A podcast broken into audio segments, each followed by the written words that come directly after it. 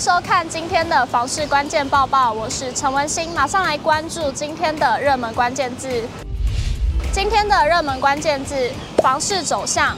近期面对升息还有资金退潮等利空因素，面对这样的情况，更是加剧了房市恐惧。专家对于此种情形也给出了六大冲击因素。根据房产集团的资料统计，今年一到八月份，台南、高雄市的交易量都呈年减衰退情势，反映今年以来北部房市持平，南部趋冷，中部为温的趋势。而国内央行今年三月、六月及九月都持续的升息，已经累计升了两码。台经院产经资料库总监刘佩珍指出，房贷利率从去年的百分之一点三五五的低点，现在升息后，房贷利率约已经来。来到了百分之一点八六、一点八七，持续的加重购物者负担。进入这样升息的循环，消费者一定会有压力，而且希望房价可以降。但卖方面对成本上涨又缺工缺料，想要降价恐怕有点难。在买卖双方价格上有认知差距之下，交易量就会受到冲击。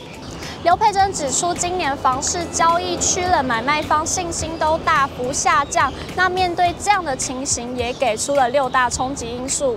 认为目前房市偏向负面，而包括升息、打炒房政策、金融市场动荡、经济成长下修、地缘政策不稳，以及民众经常性的薪资人士负成长等因素。刘佩珍预计，今年第四季房价要松动往下的可能性还不会出现，未来要看明年房市供给的状况。若明年房市需求仍然疲弱，但供给还是大，那房价恐怕将会松动。马上来关心今天的精选新闻。首先来看到国内大型商用不动产最新的成交概况。全球经济衰退风险增加及各国进入升息循环等负面影响之下，国内大型商用不动产成交量能持续的衰退。根据第一太平戴维斯统计，今年第三季的大型商用不动产成交金额为两百六十三亿元，比去年同期减少了百分之四十四，交易规模连续三季衰退，累计前三季总交易金额为九百六十二亿元，年减百分之二十七，交交易量能回档至二零一九年来的新低。虽然市场氛围转弱，整体商用不动产交易量能下滑，办公室交易却明显提升。前三季的交易金额达到三百五十八亿元，成为今年的交易主力项目，规模比去年同期增加了五成，写下近八年新高。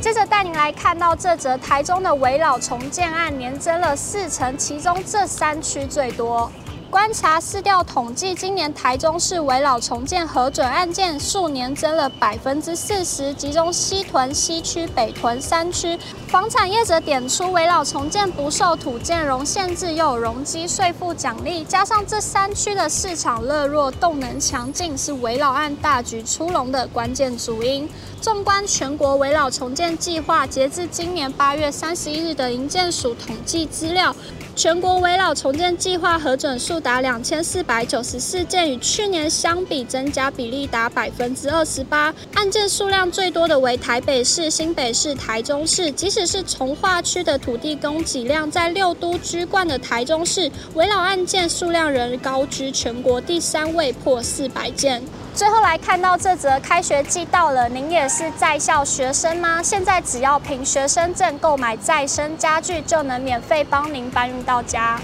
搭配九月份开学季，新北市环保局祭出好康活动，于九月二十九日下午一点半起，新店区的安康路二段一百二十号 B One 新北市再生家具展售中心实体展售，现场将有超过两百件的二手家具及家电，而展售所得将全数纳入新北市爱心大平台，欢迎学生们呼朋引伴前来参观选购，共同响应循环经济，兼做爱心公益。环保局表示，作为新北市的二手物资再利用平台，现场展示的二手好物都是经过清洁队员巧手修缮、重获新生的再生家具或小家电。